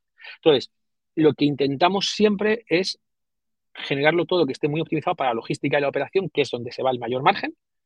Oye, si le bajamos un centímetro, entran tantos más por palet. Si le bajamos no sé qué, tal. Si le quitamos este ingrediente, nos quitamos una licencia en este país. O sea, juegas a todo esto, entonces le dices, mira, yo sé que usted hace muy bien su Barbie, por decir algo, pero si la Barbie me la pone usted un poquito más pequeña, un no sé qué y un tal, vamos a vender 10.000 y este es el negocio, y esto es tal. Entonces, básicamente, lo que intentamos es, es esto, ¿no? Eh, encontrar esos nichos de oportunidad y que el fabricante sea capaz de fabricar lo que nosotros queremos. Y lo que le hacemos realmente es generarle una línea de negocio paralela o complementaria. O sea, oiga, usted sígale vendiendo a Carrefour, a Mercadona o a quien quiera. Está perfecto, pero abra una línea direct to consumer. Usted, directo. nosotros le vamos a ayudar, ¿no? Y, oye, participamos, eh, paguemos algo y a partir de además participamos un poco del, del revenue de la compañía y en un momento determinado, pues para usted.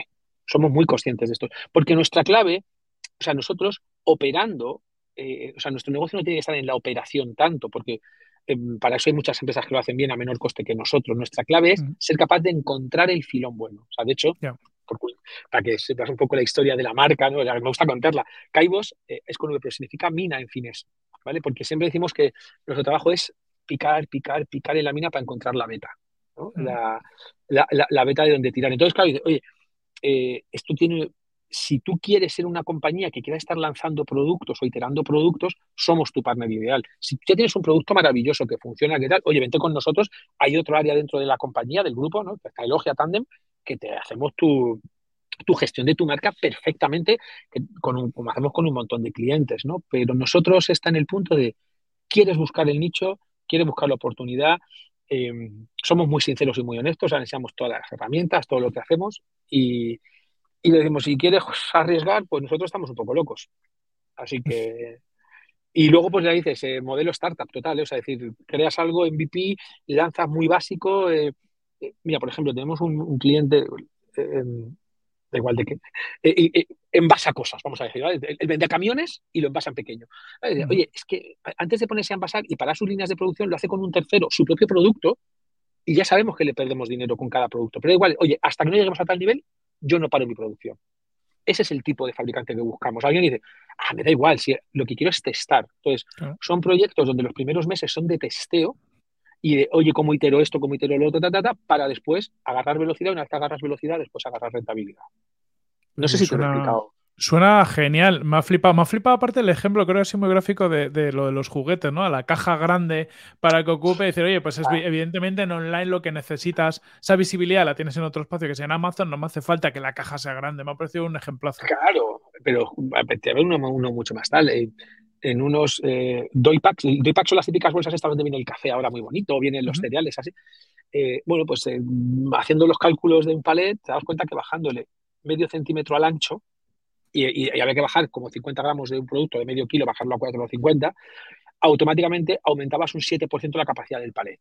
Cuando tú esto mandas a nivel internacional, era un más o menos en rentabilidad un 4% de vida. O sea, estamos hablando de negocios que dejan evitas del 20, 25, o sea, pasas de no ganar a ganar, o, sea, medio centímetro de ancho. Eh, o sea, entonces, es un, dice Rubén una cosa muy buena, dicen, esto es, eh, retail es detail, ¿no? Entonces, hmm. primero hay que lanzar, haces el MVP, pero luego es jugar a el milímetro, el milímetro, el gramo, el tal, porque es un tema de, mucho volumen. y bien difícil, ¿eh? es la cosa más difícil, hostia puta, fiscalidad, finanzas, eh, logística, almacén, puta. Es un puto infierno, pero muy divertido. Nada, nada, te lo vas a pasar muy bien, lo vais a hacer muy guay y ya, ya hablaremos, ya hablaremos, como ya nos vendrás a contar aprendizajes de, de esas cosas. Quieras, sabes que cuando queráis. Cuando pues queráis. Pues dejaba a Miguel, tío. Yo sé que, que está ahí con tu resumen. Cuéntanos. Aparte, Pedro, si no lo ha escuchado ninguno, va a flipar. Por lo general, esta parte, los invitados flipan con Miguel contando el resumen. Yo reconozco que yo no tengo esa capacidad. hoy, hoy he cogido hasta un subrayador. O sea, he subido el nivel de, de capas. O sea, bueno, vamos a intentarlo, que la expectativa la pones muy alta, pero eh, básicamente, Pedro, lo que voy a intentar es honrar este ratito que has pasado con nosotros y, tratar de aglomerar algunos, solo algunos de los aprendizajes que nos has compartido, ¿vale? Entonces, bueno, pues eh, llegas con un gran recorrido en el mundo de las agencias, eh, pero también un recorrido a nivel vital, que es una de las cosas que a mí me ha, gustado mucho de la conversación. hablabas al principio, decías algo así como siempre andamos enredando y lanzando cosas nuevas. Te referías al grupo pero yo creo que no es casualidad, porque solo de escucharte vemos que eres una persona muy, muy curiosa y se nota por qué, por qué estás enganchado a este, a este tren. Eh, me ha venido a la cabeza esa típica charla que seguro que todos habéis visto de Steve Jobs, que se llama Connecting Dots, conectando los puntos, en las que de repente, cuando ha pasado un tiempo, conectas las cosas que antes habías hecho como, digamos, de manera desordenada, de repente cobran sentido. Y, bueno, cuando hablabas de tu, de tu, experiencia actual en Caibos, parece como que de alguna manera pues habéis conectado los puntos, ¿no? Tanto los del grupo por vuestras experiencias a nivel empresarial como la tuya propia, con lo cual, pues oye, enhorabuena, qué, qué punto más bonito. Em, oh. yendo a la parte de tu experiencia en México, hablamos de vuestra organización interna y la importancia que tenéis no solo ahí en México, sino en general en todo el grupo del enfoque de compañía-cliente, donde creáis unidades destinadas a ese cliente, eh, lo cual pues creo que es súper, súper interesante que todos los que tenemos agencias podríamos tener en cuenta. También creo, ya una creencia así más a nivel personal, creo que no se puede crecer a nivel humano sin ser humilde. Y la verdad es que cuentas la importancia de que al encontrar cosas hechas, eh, bueno, pues es importante brindar el éxito a las personas que estuvieron antes de ti, ¿no? Las personas que, prepararon esos cimientos sobre los que tú luego has podido construir. Además, puntualizas que a la hora de salir fuera, que hablemos un idioma común, no significa que seamos iguales. Eh, de nuevo, hay que tener la humildad para desaprender, que me ha gustado mucho utilizar esa palabra varias veces y creo que es muy, muy importante. Creo que, bueno, por lo que contabas, también hay que saber que emprender en nuevos terrenos exige tiempo para equivocarnos, lo cual hace todavía más importante esa visión largo placista que yo creo que tenemos que tener en general los negocios. Y bueno, nos cuentas también la importancia de armar un equipo de mantenerlo en momentos difíciles. Me acuerdo de la anécdota de esta chica en la que intentabas aguantar la cagalera y, sonreír fuerte para que no se notase nada, ¿no? Y especialmente las capas de management que hablabas de cómo había sido una clave muy, muy importante a la hora de hacer crecer el proyecto, ¿no? Eh, ahí en México. A la hora de enfocar clientes, eh, has dicho algo que me ha parecido, me ha encantado, has dicho, hay dos tipos de clientes que nos interesan, los que me hacen más rico o los que me hacen más famoso, ¿no? Y es una manera bonita, de una manera, digamos, más llana de llamar a lo que llamamos clientes estratégicos, que son esos con los que no ganas pasta, pero que se supone que te llevas otras cosas. Em, hablando de si hay una oportunidad, Corti siempre con, con, inquietudes sobre si hay oportunidad de salir fuera, de ir a México, nos hablabas de la fuerza de mercado mexicano, pues por su demografía, por su cercanía a Estados Unidos, por un montón de cosas, pero también eh, levantabas la mano pidiendo atención a, las barreras legales, diferencias culturales, niveles económicos, ausencia de clase media, incluso la distribución y, conceptos de empresas, ¿no? Esa pequeña empresa de 170 personas, fíjate. Cuando hablamos de empezar, eh, no lo has dicho, pero yo creo que hablabas casi de mano izquierda. Eh, ¿Cómo? Pues punto uno, viajar para ver. Punto dos, estar allí para generar conexiones como algo absolutamente vital. Y nos hablabas eh, de una inmersión cultural bestia, o sea, libros, series, películas, personas, todo lo que haga falta para bañarme en la cultura de este lugar, ¿no? Y por supuesto, la importancia del tiempo de ese largo plazo que hablábamos antes. Hablabas también, yo creo que muy generosamente, del reto de irte con la familia y eh, creo que lo que más se me ha quedado de todo lo que has comentado, aparte de lo engañar a tu mujer y todo eso para que fuese a México y demás, era que em, lo importante de amar lo diferente y ser flexible con el cambio os ha entregado valor y vivencias inolvidables, ¿no? Es la, sensación que me quedo al final. Y cuando te preguntamos cómo se triunfa en México, en vez de contarnos, pues creando un equipo de ventas maravilloso o alguna cosa de este estilo, nos hablas de aceptarnos a nosotros mismos, de entender lo que hacemos bien y de apalancarnos sobre ello. Cuando hablamos de crecer, aparte de esto del management, ya estoy llegando al final, hablabas de lo importante que es eh, cambiar la concepción de patrón que tienen allí y que para eso, pues creo que, por cómo comentabas, es súper importante primero entregar para luego recibir. Hablábamos de México, pero honestamente creo que esto no está, no está muy lejos de lo que podemos hacer en casi cualquier entorno. ¿no? Y mm, en resumen, si tuviera que decidir quedarme con cuatro palabras, me quedaría con humildad, flexibilidad, valores y generosidad. Pero para cerrar, nos has compartido una frase que me ha recordado una que nos hizo Felipe Polo, otro entrevistado por aquí, un absoluto crack con el que tenemos muy buena relación, que decía que él todos los días se hacía una pregunta, es ¿qué puedo hacer hoy para ser un 1% más prescindible? ¿no? Y tú contabas esa frase que te dijo, creo que un jefe, eh, si quieres poder hacer cosas decentes, tienes que morirte y que no pase nada. Así que gracias Pedro por compartir y hablar de lo importante, humildad, flexibilidad, valores, generosidad. Y la quinta, la curiosidad que llevas contigo siempre en la mochila y que nos ha hecho aprender mucho hoy. Muchas gracias. Joder, qué bonito, tío. Joder. Ahora entiendo, Corti, que estés haciendo cosas con este señor, ¿eh? solo, por el, solo, por el, resumen, en realidad. Wow, nada, solo por el, Bueno, bueno, oye, cada uno, cada uno por lo que sea, ¿no? Yo, yo, por, yo digo a la gente, yo como soy cortito y calvo, parezco el genio de Aladín. No, no, increíble, ¿eh? Joder, me ha encantado, me ha encantado, sí, sí. me lo he pasado extraordinariamente bien con vosotros. Eh, este clima de... Eh, Nosotros igual. Es, maravilloso. Que, has compartido un huevo y además eh, cosas como generosidad que, ha dicho Miguel en el resumen, o sea, yo que te conozco hace tiempo es así, o sea, porque Pedro es un tío simpático como lo veis, es que siempre lo he visto así, eh, siempre ayudando, todo esto que ha dicho, no de sembrar, siempre lo, lo hay, desde que te conozco, desde esas barbacoas en Brainsins, donde nos hemos compartido risas y ayudas y una mano, hemos hablado de mil cosas y la verdad que gente como Pedro, si el mundo estuviera lleno de gente como Pedro, pues nos iría muchísimo mejor. Muchísimas gracias por este ratito. Un abrazo enorme, familia. Un abrazo muy fuerte. Y a todos los que nos estáis escuchando, pues como siempre, en dos, tres semanas, bueno, no sé, a lo mejor incluso más rápido, pero como mucho en dos semanas estamos por aquí con, con otro crack como Pedro para, para aprender de escalar agencias. Un abrazo.